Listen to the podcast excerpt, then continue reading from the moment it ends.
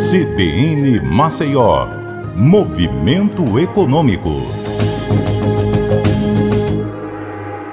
Olá, eu sou Patrícia Raposo e o destaque hoje no Movimento Econômico é o impacto da guerra na Ucrânia sobre o combustível de aviação.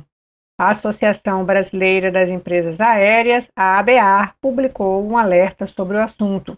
A entidade ressalta que os valores do barril de petróleo se aproximam de 140 dólares isso tem pressionado o custo do querosene de aviação, que já vem alto desde 2021, com um acumulado de 76,2% de reajuste naquele ano, segundo dados da Agência Nacional do Petróleo, Gás Natural e Biocombustíveis, a ANP.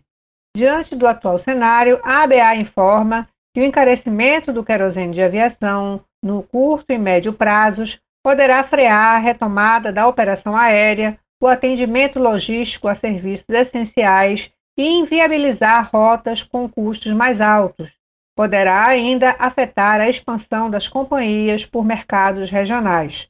O setor acumula prejuízos de 37,4 bilhões de 2016 até o terceiro trimestre de 2021, e isso vem impactando o transporte de cargas e toda a cadeia produtiva do turismo. Na semana passada, a Azul Companhias Aéreas sinalizou redução de voos em virtude do novo preço do combustível. A ABAR defende que medidas emergenciais de contenção de preços que possam ser tomadas durante a vigência do conflito na Ucrânia incluam o querosene de aviação, amenizando dessa forma a crise no setor. É isso, eu fico por aqui e até a próxima.